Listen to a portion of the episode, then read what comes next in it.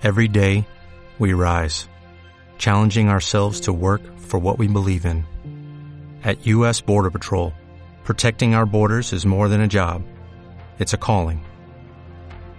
Agents answer the call, working together to keep our country and communities safe.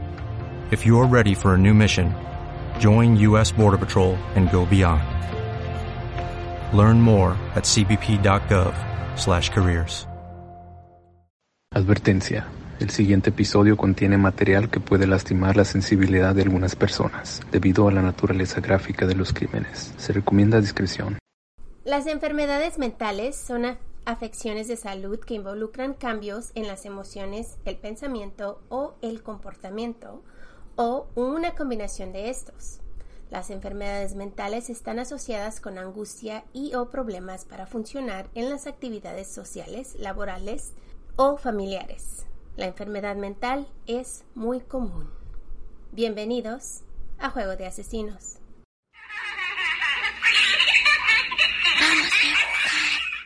Familia, ¿cómo están el día de hoy? Hello, bienvenidos. Bienvenidos. ¿Cómo están chicos? Kiki, ¿cómo estás? Yo bien, Martita, ¿y tú?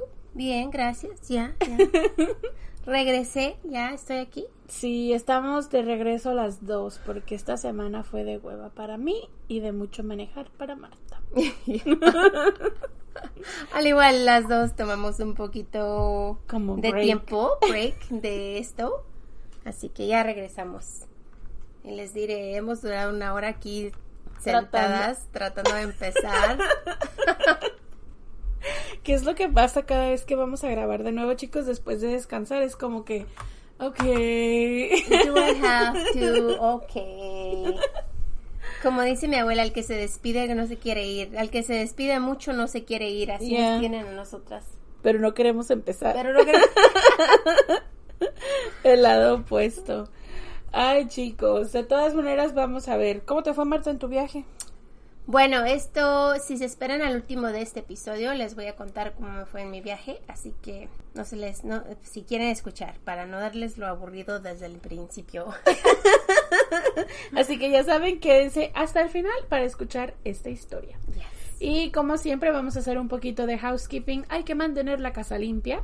No se olviden de seguirnos en nuestras redes sociales, donde aparecemos como Juego de Asesinos-podcast. Y también si quieren algo de merch, por favor visiten nuestra tienda que tiene muchas cosas y ojalá les guste algo. Sí, también no se les olvide que si quieren escuchar episodios extras, pueden hacerse parte de las mecenas de Evox. Si nos quieren comprar un café directamente, lo pueden hacer dándonos la mecena a nosotros o hacerse parte de iVox Premium. Así ya, mil gracias a los que tenemos ahí ahorita que nos están ayudando, los queremos muchísimo y lo apreciamos su ayuda bastante mucho. Sí, muchísimas gracias. De verdad los apreciamos muchísimo lo que nos ha- lo que nos han estado ayudando, especial los que siguen recurriendo cada mes, nos ayuda muchísimo a continuar pues haciendo el podcast. Sí, gracias. Así que ya sin más preámbulos, un pequeño recordatorio. No somos profesionales, No somos locutores, ni narradoras, ni investigadoras, ni abogadas, ni policías. ni especialistas de ningún tipo. Solo somos dos simples mortales a las que les gusta mucho el true crime. Y hacemos muchísimo research para los casos que aquí se presentan. Usamos el Spanglish porque es lo que nos fluye. Este podcast es una combinación extraña entre true crime y risas, Y no, no nos reímos del crimen. ni de las víctimas. Nos reímos de nuestros muy malos ejemplos, Tonterías. mala pronunciación. Usually me. Yeah, me too. Entre otras cosas. Si en algún momento crees que el true crime y la risa no van de la mano, no somos el podcast para ti. Sorry. No te vamos a gustar, créenos, confía en nuestra palabra. Lo sentimos, pero te agradecemos que hayas intentado. Y esperemos que encuentres el podcast de tu agrado dentro de la plataforma de iBox y tiene muchísimos. Yo soy Marta. Y yo soy Kiki. ¿Están listos? Vamos a jugar. Colin Ferguson nació el 14 de enero de 1958 en Kingston, Jamaica. Él fue el cuarto hombre de cinco. Sus padres eran Von Herman y May Ferguson. Su madre, May, era ama de casa que se quedaba a cuidar de sus niños y su padre, Von Herman, era un farmacéutico con mucho dinero y manager de una compañía farmacéutica. Hércules Agency. y fue descrito por Times Magazine como uno de los empresarios más importantes en Jamaica. Es por esto que la familia disfrutaba de los privilegios que conlleva la riqueza en un lugar donde la pobreza extrema era muy común. Ferguson atendió Calaver High School en 1969 hasta 1974 y el director de la escuela lo describió como un excelente estudiante que jugaba cricket y soccer y se graduó en tercer lugar en su clase. ¿Qué es cricket? Cricket es como un deporte que mm, no sé, yo me imagino que para que sepan lo mucho que hago. yo no sé qué es cricket. es muy popular.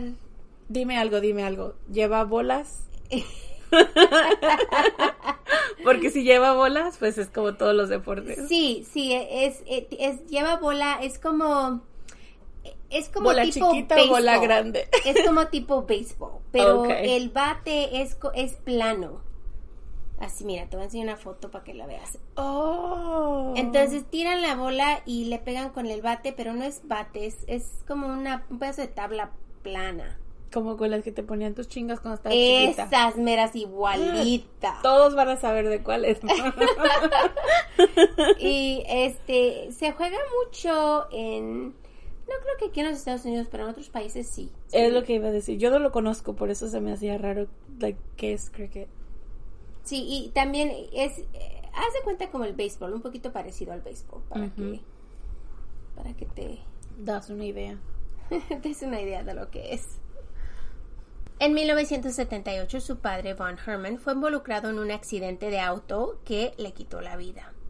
Ferguson tenía 20 años cuando eso sucedió y muchas personas poderosas atendieron su funeral porque él era hombre pues de alto lugar, ¿no? Poco después la madre de Ferguson, May, perdió la pelea contra el cáncer y ella también murió.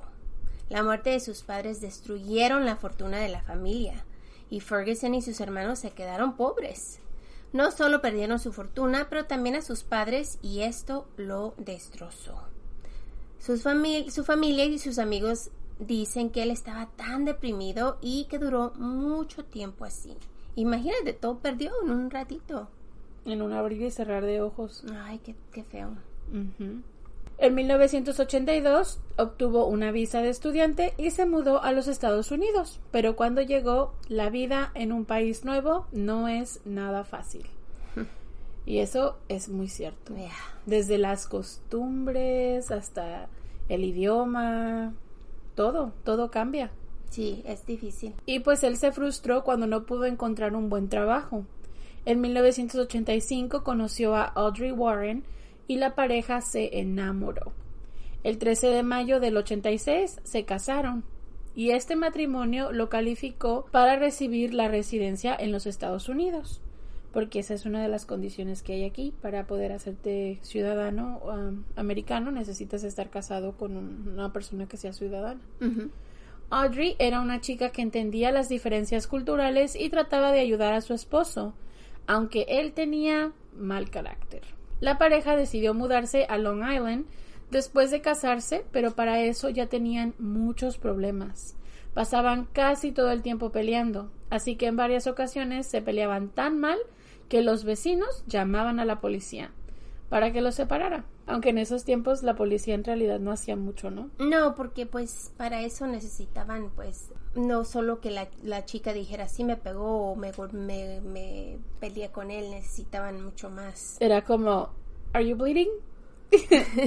no, ok. ¿Hay sangre? No, ok, bye, bye. y más que nada en ese tiempo las mujeres pues mm, no se protegían como se protegen ahora. Ya, es cierto. Las leyes no, no estaban tan... a nuestro lado. A nuestro favor, ya. El 18 de mayo del 88, después de muchos meses de pleito, Warren le pidió el divorcio a Ferguson. Sus amigos le dijeron que era muy agresivo con ella y que ya no podía más. El divorcio le trajo mucho estrés y depresión. Y parece que este chico no sabe cómo lidiar con las cosas que le pasan a su alrededor y siempre está deprimido y esto le causó más depresión. Y es como que también el enojo, incluso el, estar enojado con las, con las personas, Eso también es otra, otra síntoma de grieving, cuando pierdes a un familiar, a un ser querido. En el caso de él, pierde a ambos padres, pierde su fortuna, tiene que luchar en un país nuevo, todo es diferente, entonces los coping mechanisms que hay ya no son tan sencillos, es como no sabes cómo lidiar con tu problema, más la muerte, y pues estás así, bien fúrico y deprimido, vaya. Después de esto se mudó a Nueva York, donde encontró un trabajo en una oficina en una compañía de seguridad. El 18 de agosto de 1989 estaba arriba en un banco tratando de alcanzar unos papeles y se cayó. Claro, se lastimó su cabeza porque el golpe pues fue muy muy duro, ¿no? Y también se lastimó el cuello y la espalda. Después de mucho tiempo de rehabilitación, la compañía decidió terminarlo. Claro que él se enojó tanto que presentó una denuncia contra el Estado del Departamento de Compensación de Trabajadores, quien revisó el caso que duró varios años, porque estos casos duran muchísimo. Se inscribió a la Universidad de Nassau, donde recibió varios premios por ser un buen estudiante, pero uno de sus profesores lo reportó por ser muy agresivo y lo sacó de una de sus clases. Así que aunque cambiaba y hacía cosas nuevas, de todos modos ese coraje que tenía por dentro. Es que tiene un pattern. Sí. En 1990 se transfirió a la Universidad Adelphi para estudiar administración de negocios, pero durante una de sus clases se enfureció tanto con el profesor diciéndole que era un racista. Le empezó a gritar diciendo deberíamos de hablar de la revolución africana y cómo deshacernos de las personas blancas deberíamos de matar a todas las personas blancas. Estudiantes y maestros trataron de calmarlo, pero él siguió gritando, hasta que lo echaron del salón. Cada vez que los profesores decían algo que no le parecía, volvía a gritarles hasta que por fin fue expulsado en junio de 1991. Después de eso, jamás regresó a la universidad. En 1991 rentó un cuarto en Brooklyn, donde vivía muchas personas pues de su país, ¿no? Los vecinos lo conocían por ser un hombre muy limpio y siempre se vestía muy bien, pero era muy reservado y no le hablaba a nadie. Su amigo Patrick Dennis dijo que Ferguson se creía mucho, siempre decía que era un gran hombre y pensaba que podía ser mejor, pero culpaba a la gente blanca por sus problemas. En 1992, su ex esposa presentó una denuncia contra él nuevamente cuando ella dijo que él trató de abrir su cajuela de su coche. Ella tenía muchos meses desde que lo había visto, ¿no? Después de su divorcio, pues él se fue por un lado y ya por el otro, pero él seguía siguiéndola y le seguía haciendo cosas, aunque ella ya no lo quería para, para atrás, ¿no? Le decía, déjame en paz, no me, o sea, por eso se separaron y él siguió y siguió y siguió, pero ella no lo, no lo enfrentaba, ella solo sabía que él estaba haciéndole cosas y este fue cuando encontraron abriéndole la, la cajuela a su coche. Y decidió mejor llamarle a la policía. Sí, porque imagínate un hombre así como este que no te deja en paz y tiene tanta agresión, pues no, para, para estar contra él sola, no creo, ¿no? Y puede ser peligroso. Claro. En febrero del 92, Ferguson fue arrestado después de que acosó a una mujer en el subway. La mujer trató de sentarse en una banca donde él estaba sentado. Le preguntó si le podía hacer un espacio, así que esto lo enfureció y comenzó a gritarle. Presionó su pierna y brazo sobre ella, y ella estaba tratando de escapar. Dos oficiales vieron el ataque y corrieron hacia él. Ferguson trató de escapar, pero por fin fue arrestado y cargado con acoso a esta mujer. Mientras estaba en la cárcel, le escribió una carta al comandante de policía y dijo que había sido arrestado injustamente, que los oficiales eran unos racistas. Después de una investigación, no encontraron evidencia y cerraron el caso. Imagínate. Ya sé por dónde va este. Ay, sí, te va a caer bien gordo, Kiki. Te digo desde aquí. Dios mío. Para 1992, su denuncia contra el Estado de Compensación de Trabajadores por fin se terminó y recibió 26.250 dólares. Imagínate, en estos meses, en este, en este tiempo es muchísimo dinero, ¿no? Así que en abril de 1993, él insistió que abrieran su caso nuevamente porque tenía mucho dolor y quería más dinero para sus gastos médicos. No pudo encontrar un abogado para representarlo y se tuvo que olvidar de la denuncia. Para abril de 1993 ya quería empezar su vida nuevamente y decidió esta vez mudarse a California. Pero cuando llegó a California nuevamente encontró que no podía agarrar trabajo, o sea, no encontraba y no encontraba. Así que decidió ir a Turner's Outdoorsman, una tienda de armas en el área, y se compró una pistola de 400 dólares. Claro que tuvo que esperar sus 15 días para recibir su arma, de acuerdo a las leyes de arma en California en ese tiempo. Según él, fue robado por dos hombres y necesitaba una arma para defenderse, y así es como pudo agarrarla. Además que no tenía antecedentes, no tenía, pues para ese tiempo no tenía nada que tenía problemas mentales ni nada. O sea, para esto era un hombre normal, entre comillas, ¿no? Aunque me parece raro porque si lo están acusando con denuncias hacia la esposa, como que eso no le haya salido en el... Ajá en el récord. En el récord, ¿no? O sea, que no haya votado que lo estaban acusando pues por ser agresivo, vaya. Pero tal vez eh, depende, me imagino, del, del tipo de anuncio que recibió, de lo que decía. Y si lo dejaron pues libre y, cerraron el caso, entonces no van a tener nada de antecedentes contra él. es cierto, sí, es posible pues cada día Ferguson se miraba más y más inestable. Según sus vecinos, gritaba todas las noches. Todas las personas negras deberían de matar a los blancos. El propietario del hotel dijo que Ferguson se bañaba cinco veces al día y gritaba todo el tiempo. Dijo que estaba obsesionado con la raza y que cada día que decía cosas más y más racistas. Se empezó a preocupar por sus otros inquilinos y por fin lo tuvo que correr del hotel. Después de eso decidió que California no era lo que él pensaba y decidió regresar a Nueva York. Le dijo a un amigo que no le gustaba que tenía que competir para agarrar trabajos con los inmigrantes y los hispanos. Sorry, chico, así son las cosas. Sorry, bro. Su mente se empezó a deteriorar muy rápido después de eso. Empezó a hablar en tercera persona, hablando de racismo y de matar a los blancos. Nuevamente el propietario del apartamento donde él se mudó le dio hasta el último del mes para desalojar su apartamento. Le dije, ¿sabes qué? No te podemos tener aquí, mm, ya no te quieren tus vecinos. Así que el 7 de diciembre de 1993, Ferguson compró un boleto del tren que iba hacia el este a las 5.33 pm en la estación de Flatbush en Brooklyn. Acuérdense, o sea, no sé si ustedes saben, pero en lo que es en Nueva York, mucha persona pues camina por tren. Es muy fácil irse al subway y todos lo hacen porque te puede llevar de aquí a allá en menos tiempo que un coche te lleve porque hay tanto tráfico, ¿no? Entonces estos boletos los puedes comprar donde sea. Toda la ciudad tiene subways. Este tren tenía paradas en la estación de Jamaica y en Queens. Abordó el tercer carro del tren desde la estación Penn con destino a Hicksville junto con 80 otros pasajeros. Se sentó a un lado del tren y traía con él su pistola Ruger P-89 junto con una bolsa llena de munición. Traía aproximadamente 160 balas con él.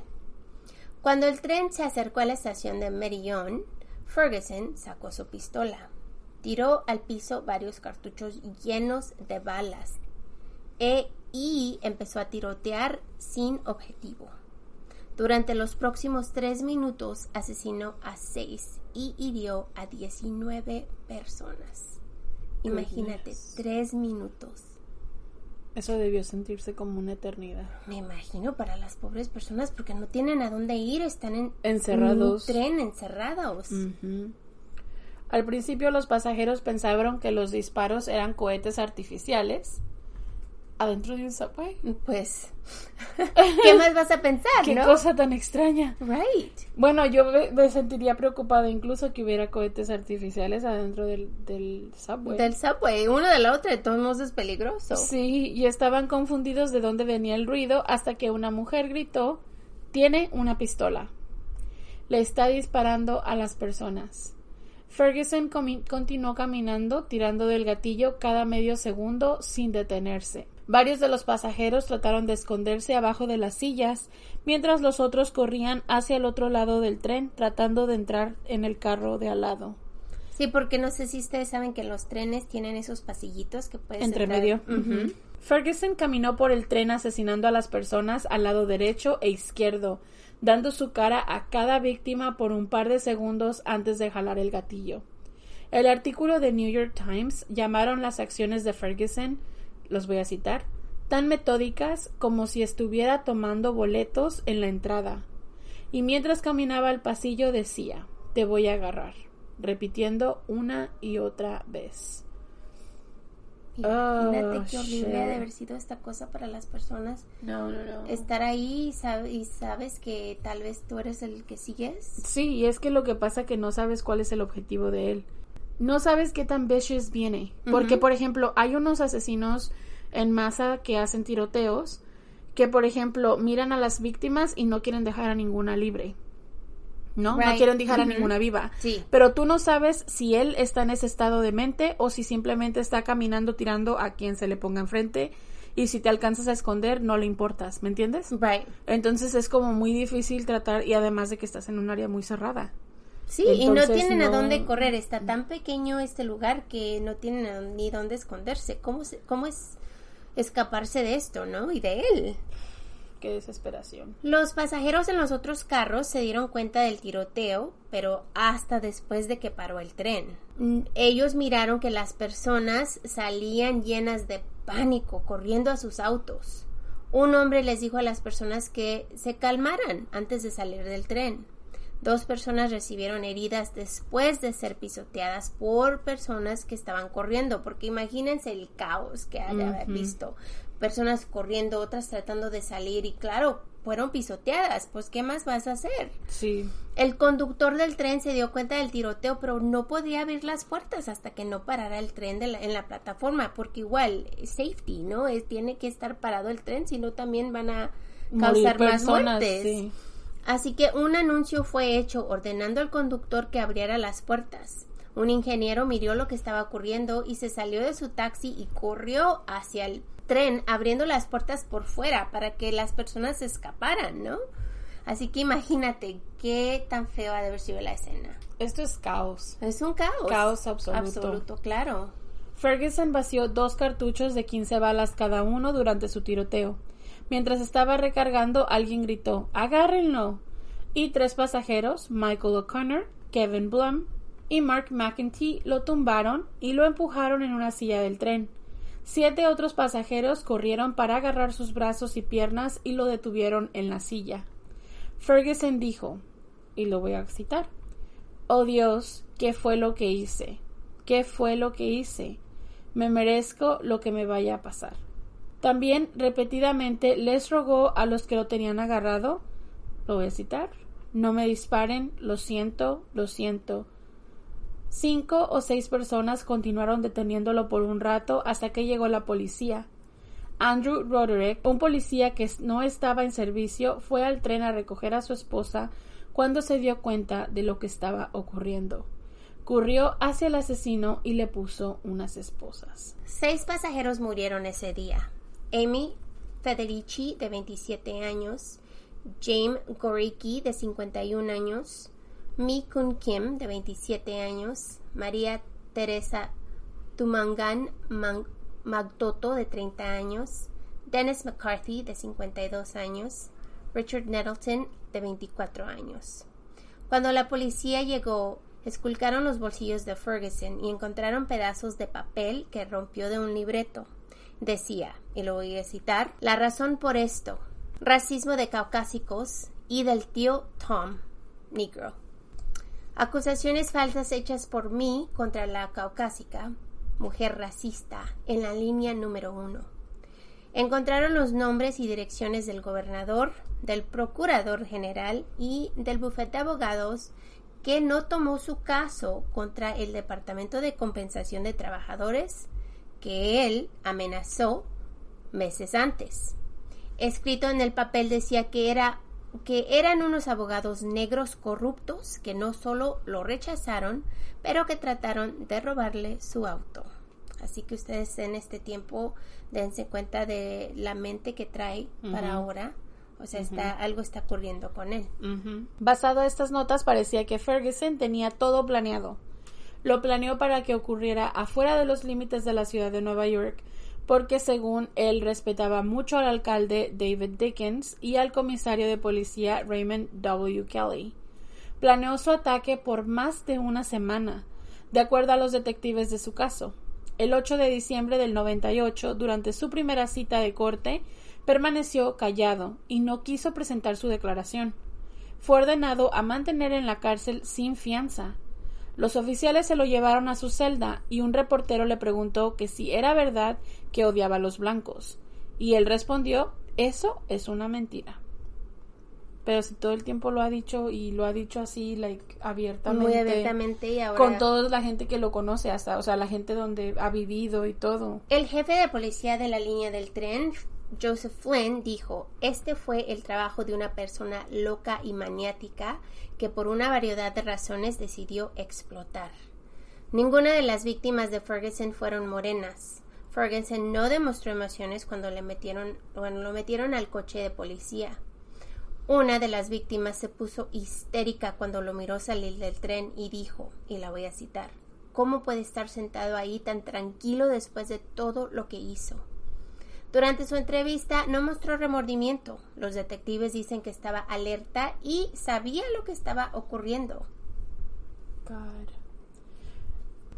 Muchos africanos americanos estaban preocupados por el tiroteo porque conduciría una reacción violenta y animosidad racial contra la comunidad negra. Activistas de los derechos civiles, Al Sharpton, Herbert Daughtry, hablaron con la ciudad para que los afroamericanos no fueran culpados por el crimen. Jesse Jackson, otro activista famoso, decidió hacer un servicio en su iglesia para todas las víctimas y en su sermón dijo que el tiroteo fue causado por un hombre y no por la comunidad afroamericana. Sí, imagínate, porque ahora pues sí, es todos que están mirándolos. La comunidad pidió más seguridad en los trenes, diciendo que necesitaban más oficiales para que esto no ocurriera otra vez. La compañía LIRR escuchó y más oficiales eh, que estaban dispuestos durante el día. Después también ofreció consejeros para las personas que necesitaban ayuda después del incidente.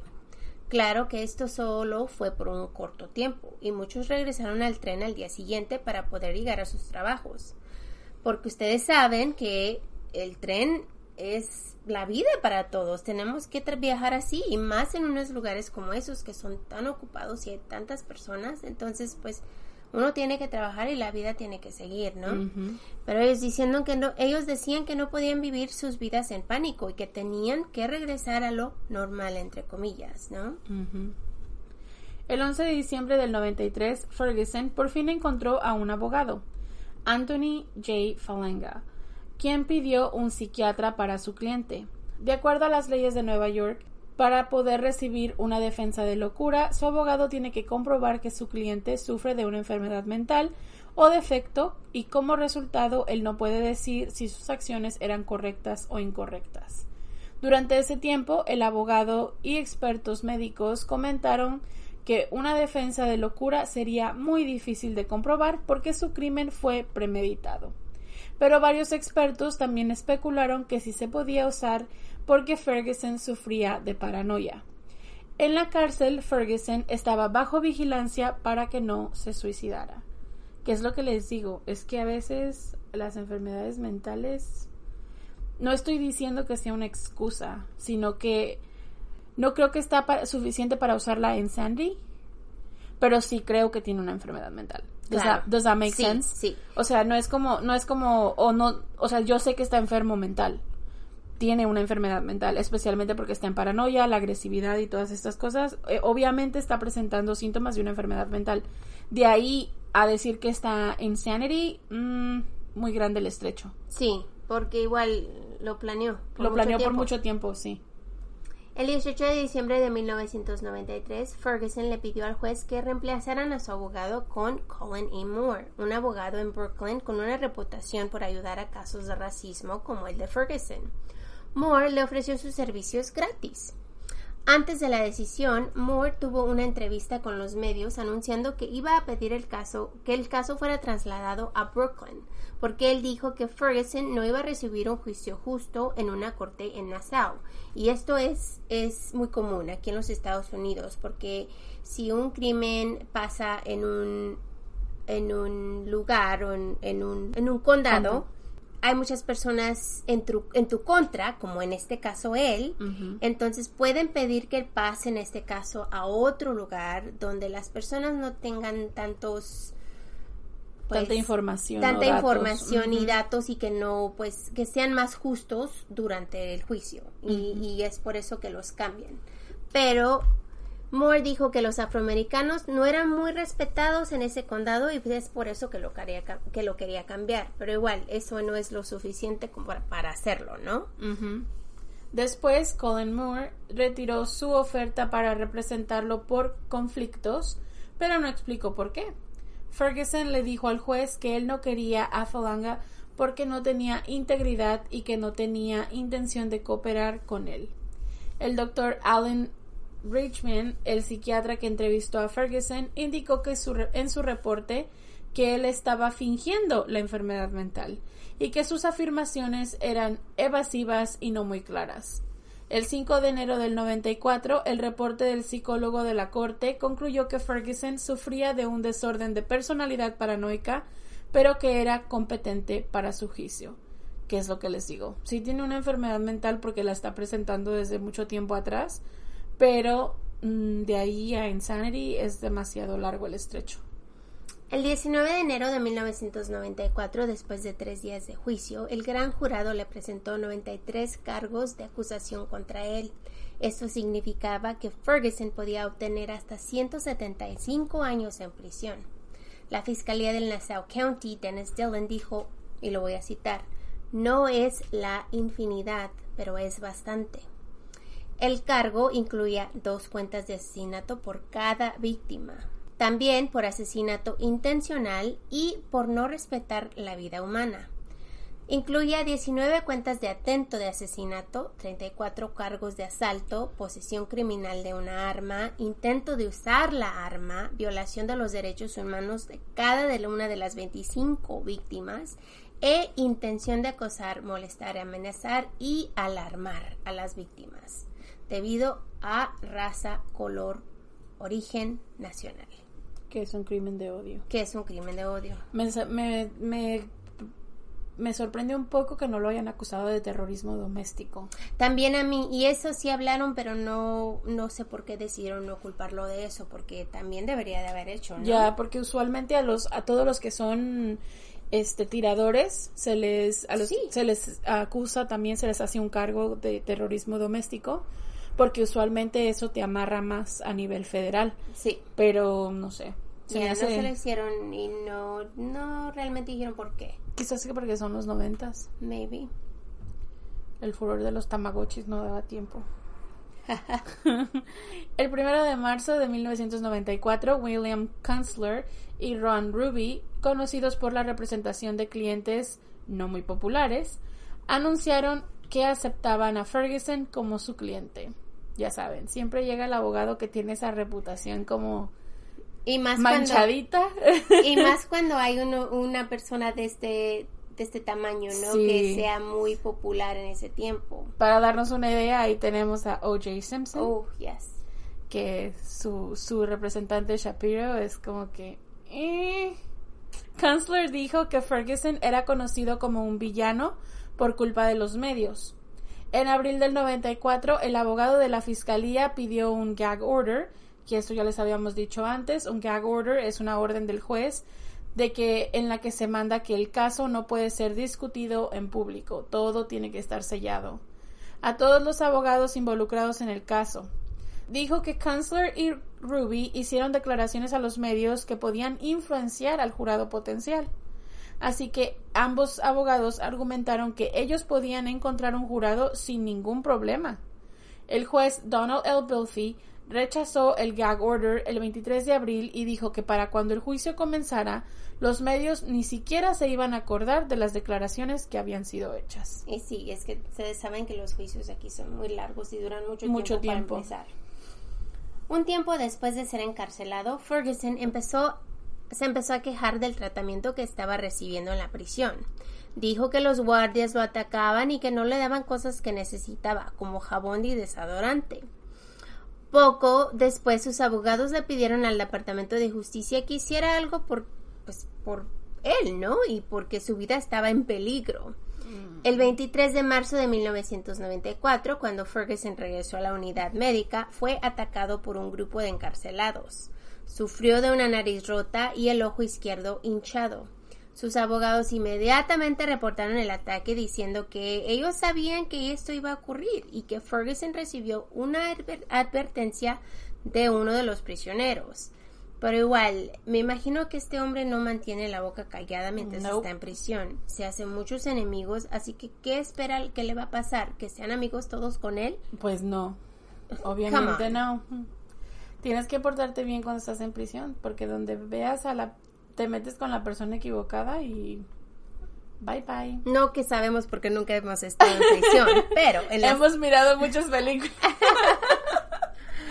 Hemos mirado muchas películas sobre eso. Además, bueno, no sé, a veces siento como que se quejan demasiado, pero pues ¿qué esperan? Están en prisión. Right. O sea, ¿qué quieres? Tú perdiste tus derechos, derechos del a- minuto que hiciste el crimen. Sorry. Especialmente cuando hiciste algo tan así, tan atroz como esto, quitarle Ay. la vida a personas y causar tanto caos y no, no, no, no, no. Además de que estás, o sea, causando el terror público a la gente porque la gente no va a volver al metro nada más porque sí, you know, al subway. So, Ruby llamó al ataque y lo pondré entre comillas, motivado por la raza y dijo que los oficiales sabían que iba a ocurrir y que no hicieron absolutamente nada por él. Cinco encarcelados fueron culpados de asalto a segundo grado por la conexión al ataque. En noviembre del 94, Ferguson le dijo a sus abogados que los guardias de la prisión se estaban burlando de él y que todos estaban esperando al nuevo gobernador, George Pataki, porque él creía en la pena de muerte. Esto significaba que Ferguson iba a ser ejecutado si fuese encontrado culpable. Ferguson les dijo que los guardias le enseñaban los periódicos que decían que Ferguson iba a ser ejecutado por la silla eléctrica muy pronto. Así que Ferguson se sentía muy deprimido, aunque sus abogados le decían que la ley de pena capital entró después de que se cometió su crimen. Sí, y si él fue arrestado antes, esta ley no, No le aplica para él. Pero él no entendía, él estaba seguro. Igual, ¿cómo le vas a creer tú a un hombre que está en la cárcel o a, o a los guardias que lo están cuidando? ¿Será cierto? ¿No será cierto? ¿Quién sabe, no? El 20 de septiembre de 1994, Kunstler y Ruby siguieron la defensa de locura. Pero para esto, Ferguson dijo que no estaba loco, que solo sufrió de Black Rage o furia, neg- furia negra. Y pidieron otra cita con el psicólogo, después de, pero después de su cita del 10 de diciembre de 1994, el juez dijo que basado, basado en el reporte del doctor, Ferguson podía atender su juicio, que estaba bien, ¿no? No estaba loco. Ferguson no quiso que Ruby y Kunstler lo representaran y decidió representarse solo. Oh, God. Dijo que él no quería ser defendido como un loco y que él no fue el que hizo el tiroteo porque él no estaba en el tren ese día. Oh, ok, era un holograma. Así que despidió a sus abogados y el juicio siguió. El juicio fue tan extraño porque Ferguson admitió que sí llevaba una arma en el tren, pero que un hombre le quitó la arma cuando él se durmió y empezó a tirotear. Dijo que un señor llamado Mr. Sue tenía información contra él y que era una conspiración contra él. y que también sabía que el gobierno le metió un chip de computadora en su cabeza. Y cuando el chip fue cuando el chip fue prendido es cuando él comenzó a tirar, como en un episodio de The Twilight Zone. ¿Se puso la vacuna del COVID o qué? ¿Qué? ¿Qué? ¿Qué pos- para que nos dé 5G a todos o qué onda? Oh, shit.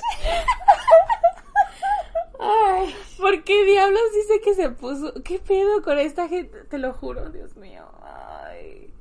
¿Cómo puedes decir esa? tu- ¿Cómo puedes usar eso como tu defensa? No manches. ¿Y cómo te vas a defender tú solo después de tener los abogados que te pueden ayudar? Come ¿Quién- on. O sea, bueno, no sé. Bueno, pero igual, esto, esto te enseña que, que tiene problemas mentales. Los tiene, los tiene. Eh, La cosa es que me sorprende mucho es que para este momento no esté ni medicado.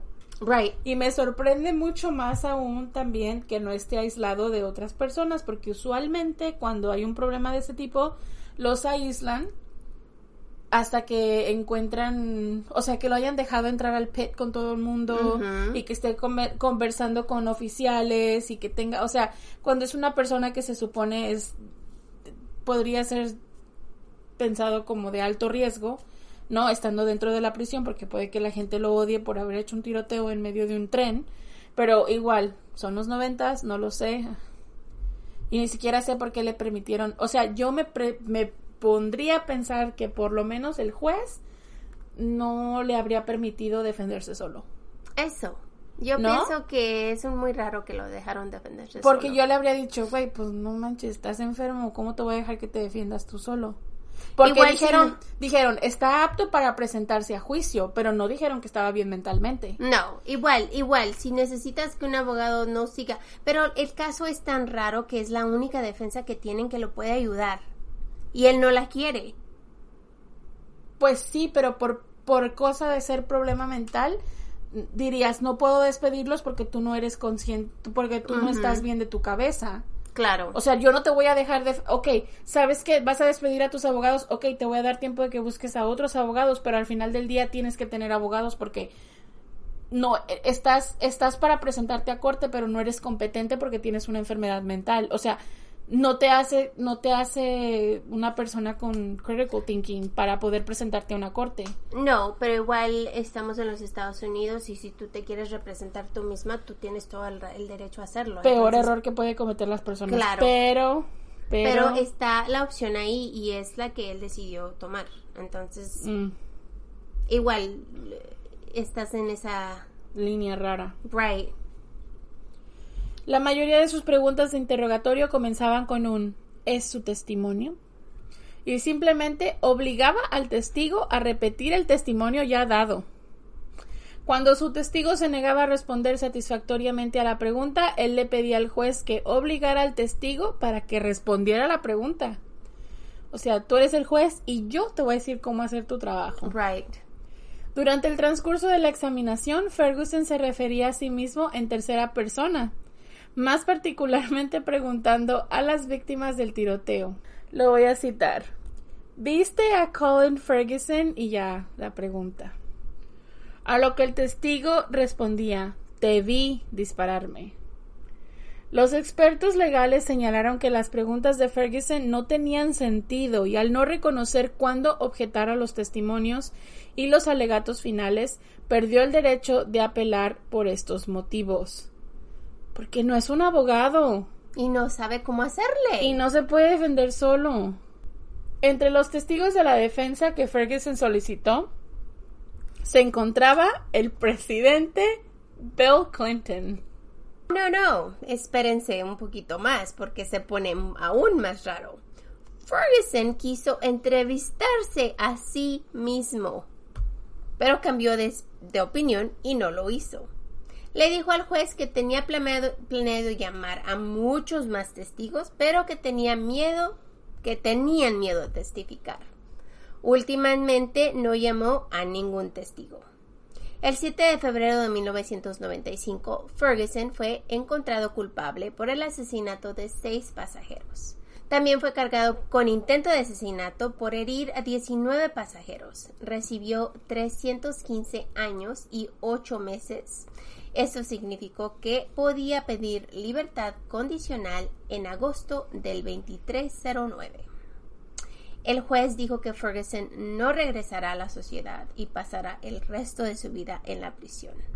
Durante su sentencia, el juez Belfay dijo que Ferguson es un cobarde y un egoísta.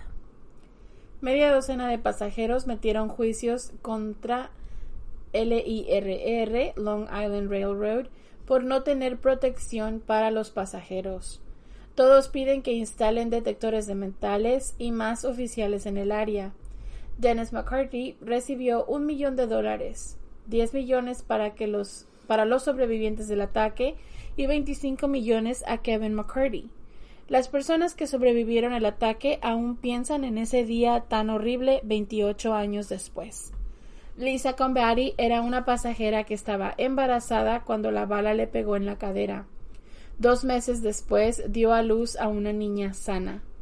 Ella fue la única que dio una entrevista de un update de su vida.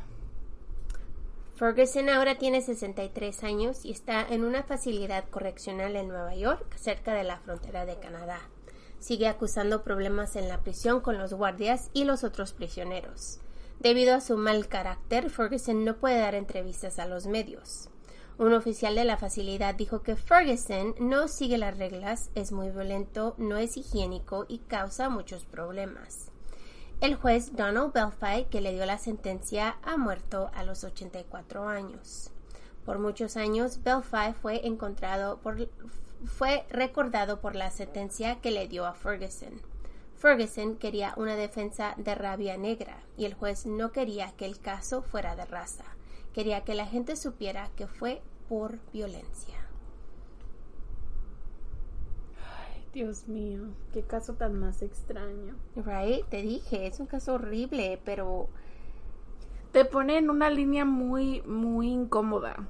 Sí, porque tienes que defenderlo por sus por sus por su enfermedad, enfermedad mental, pero... pero... al mismo tiempo dices tanta premeditación y tanta rabia y tanto racismo y es como que, mm, o sea, la balanza está muy cabrona, ¿no? Right. Muy entre ese medio donde no sabes qué hacer y la verdad es que este tipo de casos yo odio a todos los tiradores. Va a desconocidos. O sea, gente que ni en su vida te hacen y de repente llega alguien y los ataca. En un lugar cerrado, en un lugar donde no puedes huir, o sea, no, no, no. no Además de que lo planeó por tanto tiempo. Entonces está muy cabrón. Y cómo decir, o sea, sí tiene enfermedad mental, como lo hemos dicho, pero igual lo, lo planeó por mucho tiempo, entonces pues te deja en ese, en ese lugar que dices, ok, tiene problemas mentales, pero igual sabía lo que estaba haciendo. Exactamente. Y por eso es tan incómodo estar en este lugar, de... de de no saber qué opinar, ajá, de no saber qué opinar, porque en realidad no tienes una opinión, no puedes crear una opinión no. Porque estás en medio de ese. Yo, yo me pregunto, o sea, no ha de haber sido difícil para los, para el, para el jurado dar una determinación, porque obviamente el, el caso en corte no se sostiene por sus defensas tan interesantes. Pero ya poniéndolo en perspectiva, si lo hubieran defendido abogados reales, yo creo que sí hubiese sido uno, un, un caso difícil. Sí. Hubiese sido muy difícil. O sea, en este, en este, en este caso en particular, porque se defendió solo y porque la cagó mm, a más no poder en su propio juicio, pues es muy sencillo para los para los uh, para el jurado decidir que sí es culpable.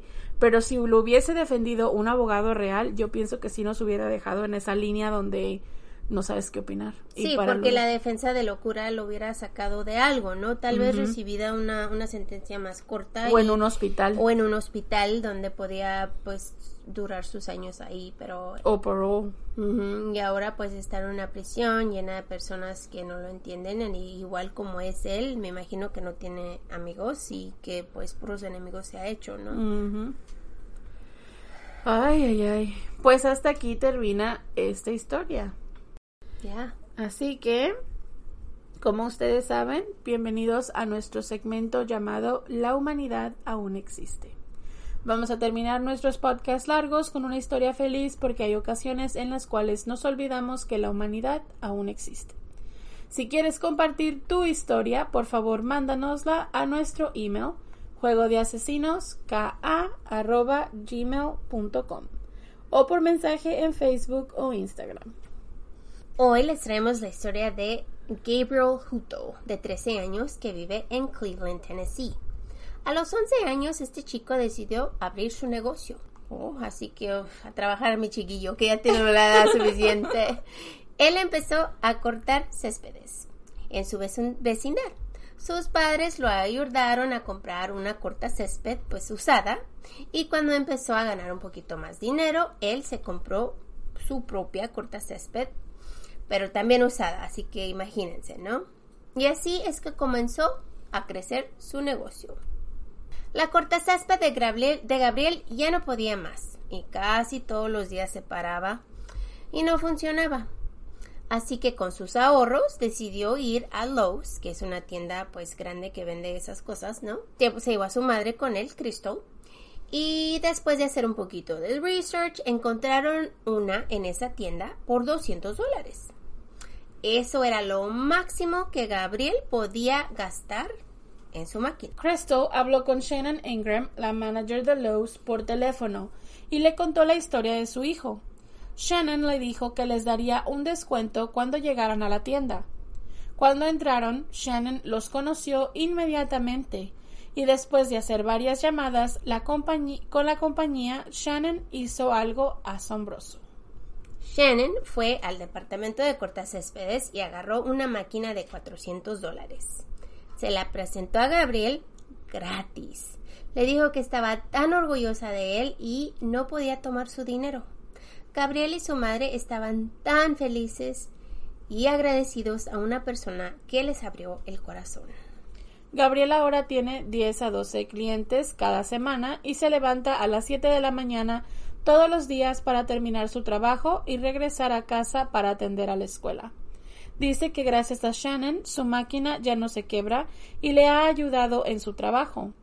Gabriel cobra 20 dólares, pero en varias ocasiones ha ofrecido su trabajo gratis. Verónica Chipman es una persona que está enferma del corazón y ella no puede cortar su propio césped. Ella escuchó la historia de Gabriel cuando se hizo viral por Facebook con más de 4.000 shares. Esto le trajo mucho más trabajo a Gabriel, gracias a Shannon. Verónica dice que Gabriel es un niño muy lindo y un buen trabajador corta su césped cada dos semanas. that's so sweet. Así que hay niños que son así tan buenos y tienen pues un corazón grande para ayudar a la comunidad. Así que lindos, ¿eh?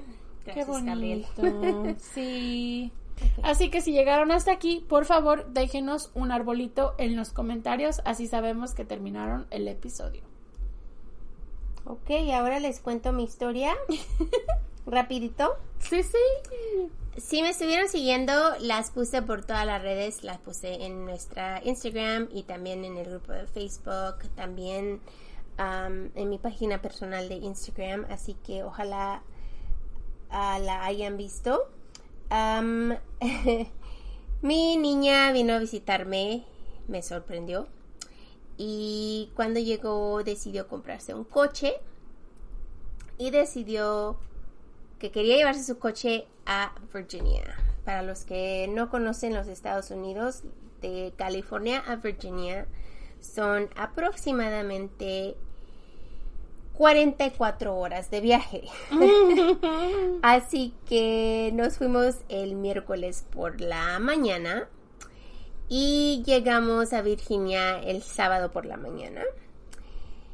Y lo hicimos pues tan rápido, nos fuimos manejando, parábamos a comer, parábamos a dormir y era lo único hasta que llegamos. Y cuando llegamos allá, pues fuimos a la playa, nos divertimos un poquito y ya regresé a la casa cansadita y pues triste porque mi niña pues ahora vive ahí. Así que si miraron mi historia, ojalá la hayan visto y les haya gustado. Um, si no, vayan a las redes sociales, aún está en la página de Facebook. Um, ahí está mi historia. No creo que eh, en Instagram ya no, porque fue, las puse en las historias. Um, pero en Facebook, en el grupo, aún está la historia ahí. Si quieren ir, si son parte del grupo o si no son parte, vengan, son invitados, son bienvenidos.